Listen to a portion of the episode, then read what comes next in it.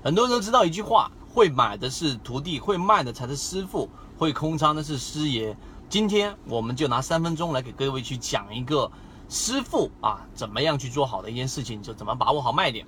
卖点一直是很苦恼的，其实买点还好，买点你即使买到相对高位，只要你把股票给卖掉，卖的比较好的位置，你也都可以平本，或者说是我们所说的这一种啊稍微盈利的情况之下出来，也就主动权还在你手上。只要资金在你手上，主动权就一直都在你手上，所以卖点呢，往往比买点要重要的多。那么今天我们分几个角度给各位去讲一讲，我们实践过最有效的卖点把握。首先第一个，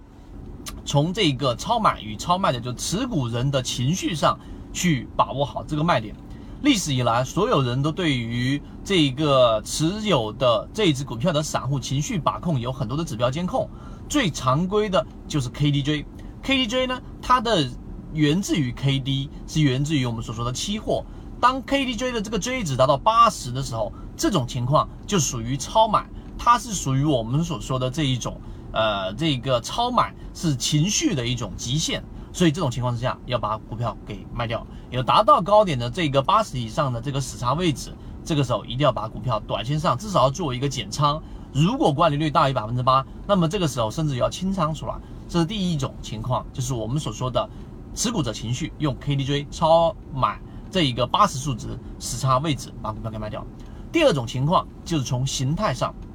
之前我们有讲过一个呃一个数字和最近的一个研究数字是非常非常的贴切的，就是我们所说的黄金分割。为什么在零点六一八这个位置往往会遇到压力，而最近的一个数值就是百分之三十七。科学家给出了一个观点，就是任何一件事情，举个例子，你要买买房子，你有一百套要去看的房子，结果你应该是在在第三十七套的这个位置来干嘛呢？做出决定，三十七是一个非常关键的位置。例如说，你是一个二十岁的女孩子，你要到三十岁之前嫁出去，你应该在这个年龄段过程当中的百分之三十七，也就是二十三点七岁的位置时候，你就要考虑啊这一个做好结婚的准备了。为什么？因为这个位置是非常关键的，具体是在这个数字科学这一这一个我们的视频里面讲到，这里面我不去细讲了。那你在二十三点七岁该见过的人基本上已经见过了，越往后你的风险越大，你的收益越小。那么刚才我们说的黄金分割零点六一八跟百分之三十七其实是一样的。